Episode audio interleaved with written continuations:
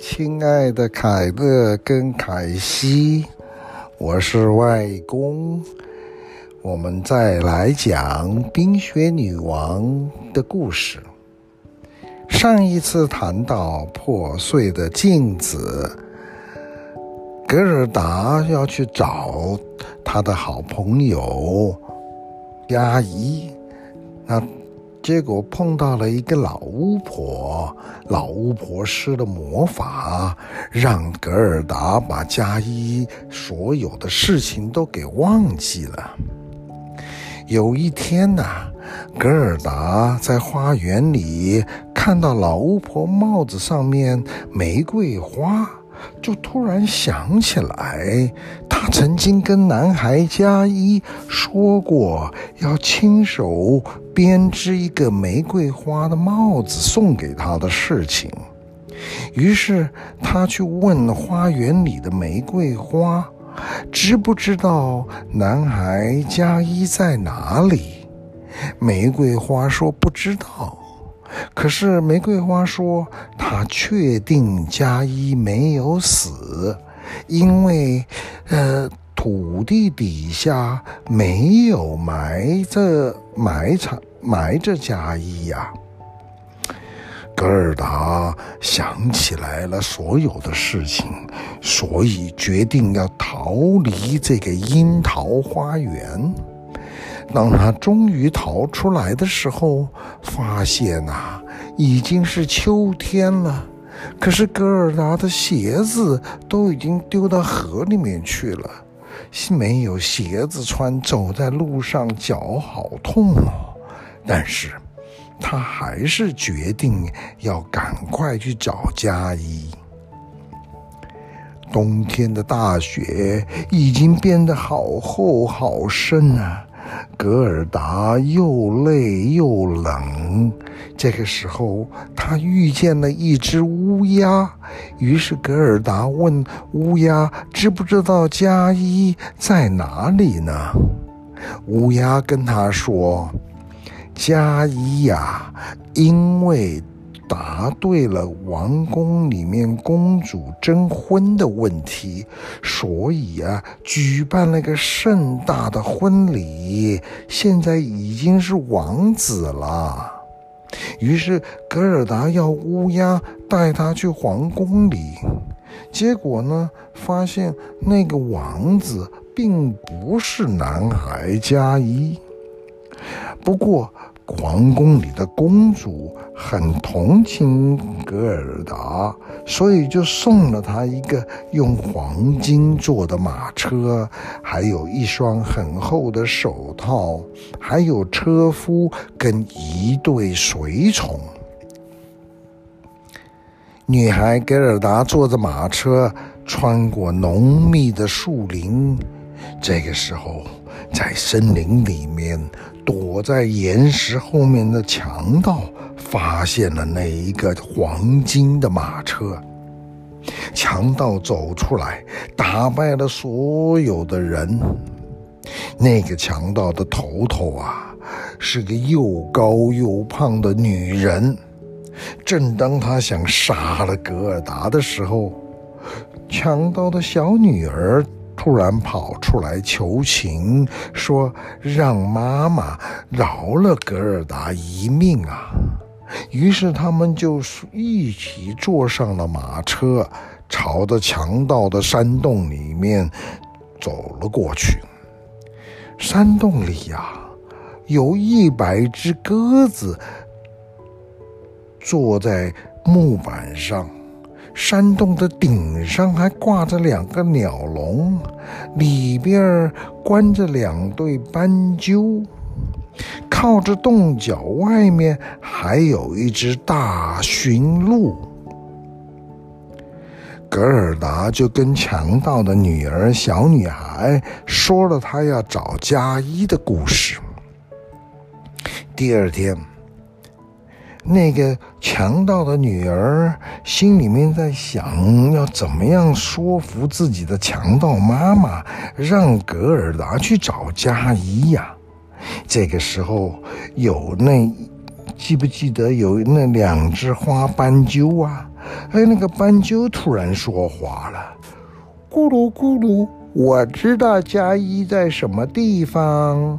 我看到佳一坐在冰雪女王的雪橇上，往北边飞了过去了。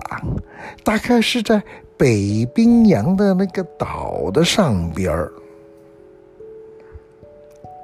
小女孩跟格尔达就去问驯鹿，如何去到那个北方北冰洋上面的岛呢？驯鹿说：“哦，这个要到冰雪女王的皇皇宫去啊，你一定要先到拉普兰德。”小女孩啊。想了一个办法，他拿了好多酒，让所有的强盗都喝得醉了，昏倒在地上，又拿了两块面包跟一大块火腿给格尔达，要那个格尔达坐在驯鹿上面赶快逃走。驯鹿带着格尔达在冰天雪地里奔跑着。远处的北极光发出闪电一样蓝色的火焰。粮食吃完了的时候，驯鹿跟格尔达，哎，就抵达了拉普兰德。格尔达跟驯鹿来到了一间小屋子前面，停了下来。小屋子里边有一个老太太。驯鹿把格尔达的故事说给了老太太听，老太太就叫他们两个吃点东西，因为啊，要到冰雪女王的宫殿呢，还要走一千五百多公里的路呢。那里是个叫芬马克的地方。冰雪女王那个时候正在休假，她每一天呐、啊、都要发出像冰一样的蓝色火焰。驯鹿出发之前，老太太拿出了一捆干的鳕鱼卷，在上面写了一些字，把那个冰鳕鱼卷呢。绑在驯鹿的背上，然后驯鹿跟格尔达就对老太太说再见。驯鹿又飞也飞，像飞一样的跑，很快的就到了芬马克。这个时候，他们去了一个芬兰女人的家里面。这个芬兰女人的家里啊，非常的热。那个女人呢，打开了鳕鱼卷，看完了上面写的字，就把鳕鱼卷煮来吃了。格尔达问这个芬兰的女人，知不知道佳伊在哪里？芬兰女人说：“佳伊呀，在冰雪皇女王的宫殿里。”因为佳一呢，心里边有一片镜子的碎片，眼睛里面也有碎片，所以他呢，冷冰冰，很冷酷，什么事情都看不清楚，也把以前的事情都忘记了。只要把他眼睛里跟心里面的碎片拿了出来，佳伊才会恢复成为一个原来真正的人。要不然呢，佳伊就只能永远待在冰雪女王的宫殿里。不过，格尔达。你有一颗孩子天真善良的心这就是你的力量。从我这边呐到冰雪女王的宫殿只有六公里的路就快让驯鹿带你去吧。驯鹿把格尔达带到雪地里一的一丛灌木旁边。然后自己就没办法往前走，格尔达只好一个人我自继续的往前走。格尔达站在寒风呼啸的旷野里，雪花不停的向他扑过来，奇奇怪怪的那些雪花，各种形状，好像在攻击他一样的。其实呢。这些雪花就是冰雪女王的战士，正是守卫宫殿的战士。可是呢，格尔达的精神感动了上天，上天就派了个天使安琪儿，帮他打败了那些雪花战士。雪打败了雪花冰士之后呢，冰雪女王的宫殿的门就打开来了，格尔达走了进去，看到所有东西都是冰块做成的，像透明的玻璃一样闪闪发亮。大厅里面还有一个结冰的湖，据说这就是世界上面理智之湖。什么叫做理智之湖呢？